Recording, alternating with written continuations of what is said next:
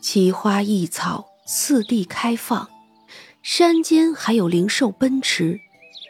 三娘坐在那突出的平台上，招呼薛冲：“来。”薛冲回神儿，也过去坐下。这里是假的吗？当然不是，我成年后就在这里住了。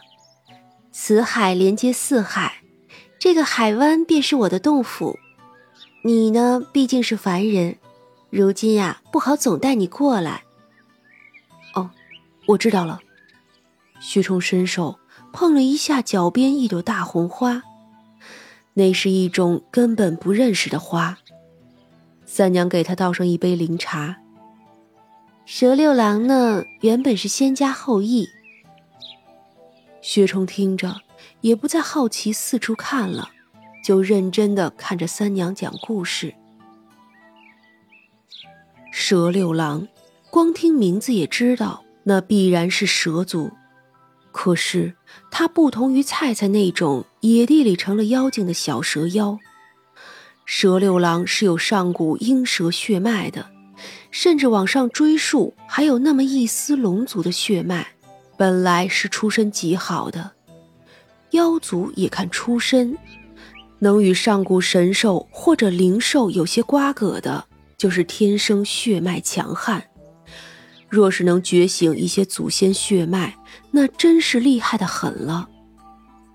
而众多妖族中，最容易修炼化形的便是蛇族、狐族，他们祖上都是有大气运的。如今仙界也有不少他们的祖先。蛇六郎原本只是山中修炼的一条小白蛇，只等着历经几次劫数，就能飞升上界，从此丢了妖骨，成就仙骨。可雷劫或许好过，人劫却过不去。出门游历的蛇六郎认识了一个凡间女子，这一想啊，就有一千年了。三娘笑了笑，摇了摇头。薛冲拉住她的手，三娘继续讲述：那女子当日是对蛇六郎一见钟情，非君不嫁。蛇六郎最初并没有动心的意思，他深知人妖殊途。有几个妖族找了人族的伴侣能得到好下场的？更何况他一心追求大道，并不在意人间的情爱，自然是不会答应的。可那时的蛇六郎对凡间有着纯粹的好奇，那女子更是个不顾世俗礼教的女子，喜欢就要追求到底。因他能说会道，又教会了蛇六郎很多凡间的事。时间久了，蛇六郎虽然依旧不接受他，倒也把他当做好友。其实那女子那时候已经知道蛇六郎并不是个人，可他爱得盲目，丝毫也不在乎。他从青葱少女熬到了二十五六岁，这便是到了不得了的岁数了。他宁愿与家人决裂，也不肯婚嫁。最终，血不够热的蛇六郎也被他感动了。两个人终于还是在了一起，度过了几年的好时光。那后来，那女子是老死了吗？妖族爱上凡人，都说是凡人的苦，可谁又知道妖族的苦呢？蛇六郎为了他。生生耗损了三百年的功力，就只为了叫他能长寿一些。为了爱妻，蛇六郎渐渐忘却了大道，不仅用自己的功力为他延寿，还遍访世间大山名川，追求仙药。这一切只想与那女子天长地久，可凡人的命数终究有限。又如何能无限期的延长呢？越是挣扎的厉害，命运的绳索就越是紧紧的勒住他们的脖子。最终，那女子连四十都不到就病故了。那时候的蛇六郎也是折磨的奄奄一息，几乎要退化成没有灵智的普通蛇了。他竟将身上那一丝龙族血脉都给了那女子，可那也不过是加速了他的死亡。肉体凡胎如何能撑得住呢？那时候三娘也在凡间开店，她是亲眼见证了这件事。她对蛇六郎算是有救命之恩，随手喂了他一颗丹药，才堪堪保住了他的命，以及一些微不足道的道行。如今一千年过去了，他还在找那个女子的转世。他如此做，令他的先祖大怒，打乱了那女子的命盘。所以一千年过去了，他还是找不到。找到了，也不是那个人了吧？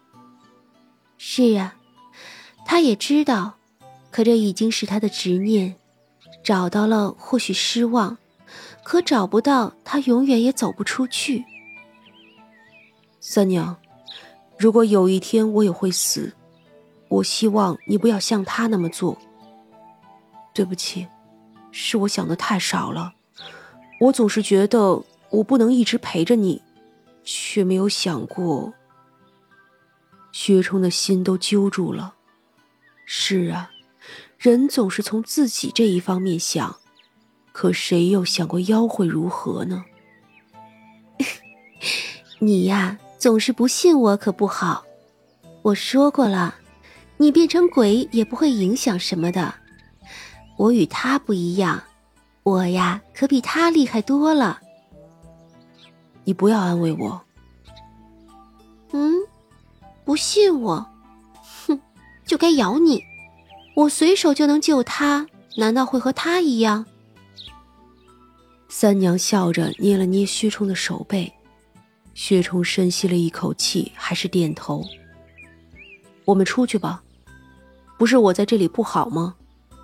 他想，妖族肯定也是规矩森严，三娘私自带个人进来，不合规矩。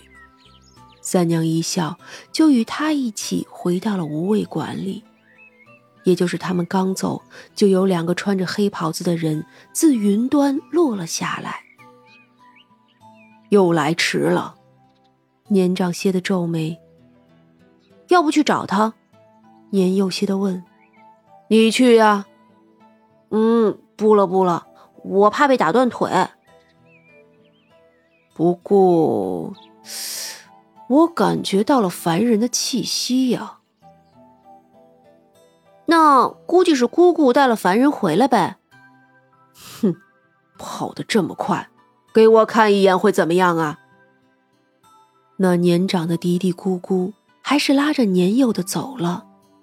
父子俩也不敢去找三娘，算了，回去吧，总会有一天见到的。回到了无味馆的时候，天还在下雨。三娘掐指后有点烦，索性一挥手，就见雨水渐渐的小了下来。不出一刻钟，那雨就停了。这样会不会不好啊？影响了这种事，他会不会被罚呢？无妨，城里的雨停了，那城外的却没有。农田不能耽误了。薛冲点了点头。今天接受的信息太多，他需要缓上一缓。